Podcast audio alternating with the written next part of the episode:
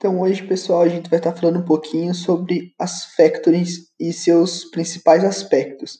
Dentre eles, seu conceito, a definição do contrato, qual a classificação desse contrato, eh, as obrigações básicas das partes e também um pouquinho de análise da jurisprudência, tá? do que a jurisprudência fala sobre essa relação da, das empresas, das factory.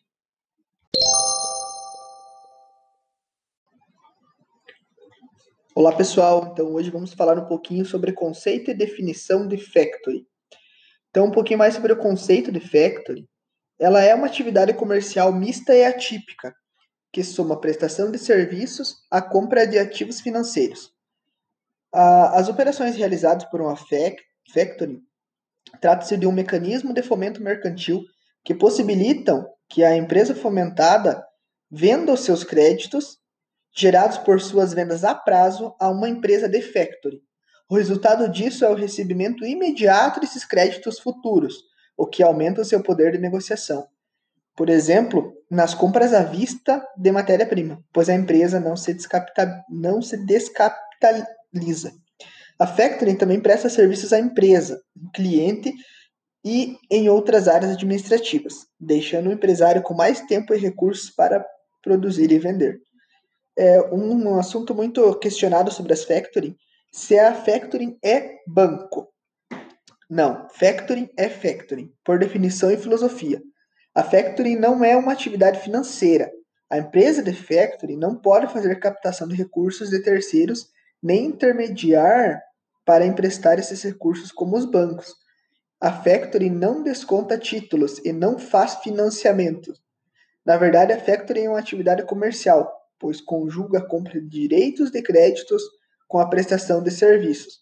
Para isso, depende exclusivamente de recursos próprios.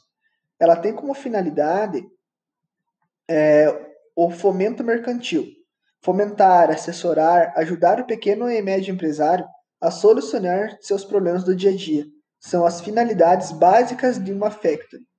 Ela possui como vantagens assessoria administrativa, ela recebe as suas visitas a prazo, melhorando o fluxo de caixa para movimentar os seus negócios, cobrança de títulos ou direito de créditos, agilidade e rapidez nas decisões, intermediação entre a empresa e seu fornecedor, análise de risco e assessoria na concessão de créditos a clientes. Então, basicamente, como que ela funciona? O processo de factory inicia-se com a assinatura de um contrato de fomento mercantil, chamado de contrato mãe, entre a empresa e a factory, onde são estabelecidos os critérios da negociação e o fator de compra. Elas são divididas em basicamente quatro etapas desse processo. A empresa vende o seu bem, crédito ou o serviço a prazo, gerando um crédito, exemplo, duplicata mercantil, no valor correspondente. A empresa negocia este crédito com a Factory, esse crédito então a vencer. Depois desse crédito, a Factory informa o sacado sobre o fato e a forma de cobrança, carteira ou banco. Fim do prazo negociado inicialmente, a empresa sacada pagará o valor desse crédito diretamente à Factory, encerrando a operação. Pessoal, basicamente seria isso o conceito e a definição de uma Factory, e vamos dar continuidade com os demais representantes do grupo.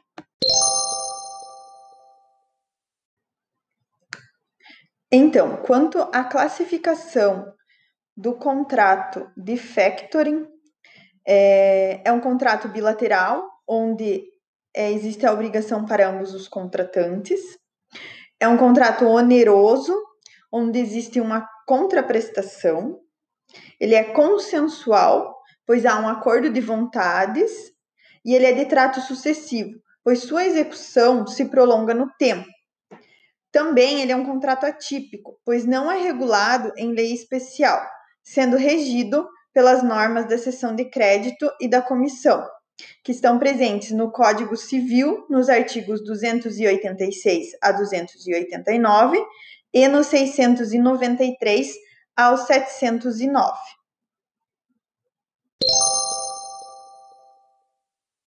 Bem, é, no que tange as obrigações das partes para essa modalidade de contrato, é, eu acredito ser válido mencionar que os dois polos da relação jurídica são protagonizados por empresário, tanto que para a doutrina trata-se da modalidade de cessão de crédito. E as partes aqui nessa, nesse contrato são chamadas de fatorizado e fatorizadora, é, sendo que o primeiro é quem cede o crédito, então logo podemos tratar ele como titular do crédito. E o segundo, ou seja, a fatorizadora, é quem recebe esse crédito para cobrar do comprador, ou seja, é, co cobra os créditos do, do devedor.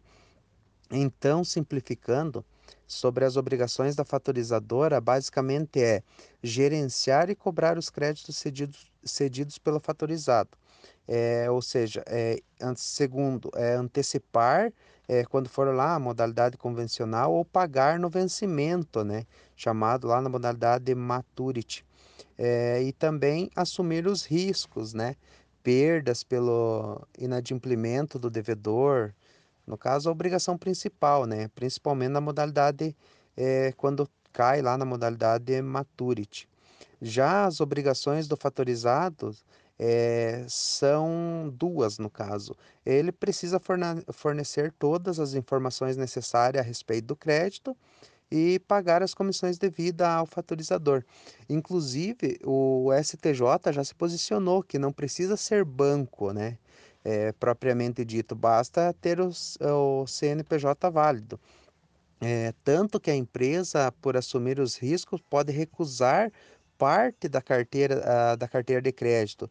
E isso nada mais é do que uma forma de garantir o recebimento do crédito é, sendo que nessa relação ainda há possibilidade de ação de regresso da fatorizadora contra o fatorizado, é, pois recebeu, ela recebeu, no caso, para assumir o risco, né? Falando um pouquinho sobre as obrigações das factory, a primeira, a primeira delas é gerir os créditos dos factorizados. A segunda, assumir os riscos de inadimplemento dos devedores do factorizado. E a terceira, garantir o pagamento das faturas objeto de factorização. Bom, é, o contrato de factory é, tem duas modalidades. A primeira é quando a empresa factorizadora garante o pagamento é, das faturas antecipando o valor do factorizado. Essa é, é o modelo convencional, que compreende também, no caso, os serviços de administração do crédito, seguro e financiamento.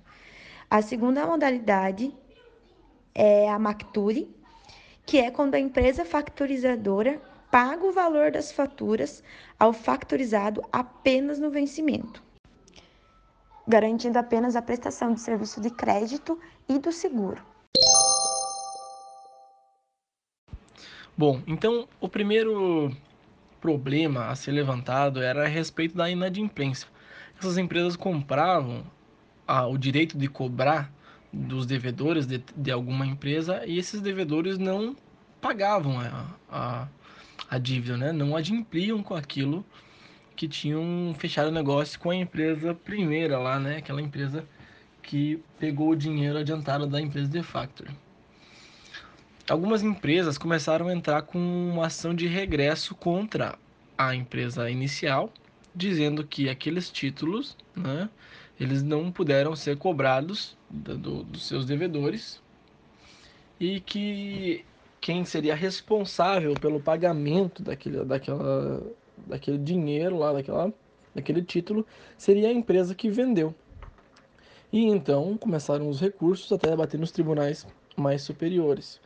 Então, o Superior, o Superior Tribunal de Justiça decidiu a respeito disso, dizendo que não, que quando uma empresa de factoring compra o direito de cobrar, ela compra também os riscos da atividade empresarial, podendo essa empresa ter aquela conta inadimplida pelo seu devedor, assim como poderia ser inadimplida pelo devedor a empresa que vendeu, que cedeu aquele, aquele direito de cobrança a uma empresa de factory. Então não, não havia o que falar em ação de regresso quando existia a, a inadimplência daquele título perante a empresa de factory. Porém, aí entramos no segundo problema recorrente, acontecia de muitas vezes as empresas venderem títulos que não condiziam com a realidade, não eram títulos verdadeiros, não eram títulos verídicos. E na hora de fazer a cobrança daqueles títulos, a empresa não achava aqueles títulos materialmente, descobria que aqueles títulos eram falsos, eram frios. E então voltavam com ação de regresso e as empresas diziam que não, que elas que a empresa quando comprou comprava os riscos da atividade empresarial. Porém, a situação aí já era diferente. Então, uh, o STJ também se manifestou a respeito desse assunto, dizendo que não, que embora a empresa de factoring compre os riscos da atividade empresária, ela compra ali no momento a, a veracidade também da, daquele, daquele título, né? A garantia que a empresa que vende o título de crédito a uma empresa de factoring é a respeito da veracidade daquele título. Então, a empresa que vende tem que, tem que garantir que aquele título é verdade. Se ele não for uma, uma verdade, se ele não for um título real, a empresa que vendeu vai ser responsabilizada pela, além do valor que é contido naquele título, por mais danos materiais aí pela falsificação daquele título. E assim foi a decisão do Superior Tribunal de Justiça que julgou em sede de recurso especial a respeito desses dois problemas aí da factoring, que era a inexistência do título ou inexistência da, da materialidade do título e também do inadimplemento de, dos títulos transferidos. Olá! Como você viu anteriormente, o factoring é a possibilidade de uma empresa receber adiantado os valores que ela receberia a prazo de seus devedores não cobrando seus devedores adiantadamente, mas sim vendendo o direito de cobrança dessas dívidas a uma empresa terceira especializada em factoring. Bom, quando essa prática iniciou no Brasil, algumas questões, como por exemplo a inexistência material do título vendido pela empresa primeira à empresa de factoring, ou então o inadimplemento desse título pelo, pelo devedor depois de ser cedida essa, esse título para a empresa de factoring. Essas questões bateram na, nos tribunais e até chegar nos tribunais mais superiores. E hoje a gente vai abordar a parte jurisprudencial do factoring nas questões mais relevantes ou mais recorrentes a respeito desse, dessa prática. É isso aí, pessoal. Então a gente hoje termina a falar sobre a Factory. Espero que vocês tenham gostado e muito obrigado a todos.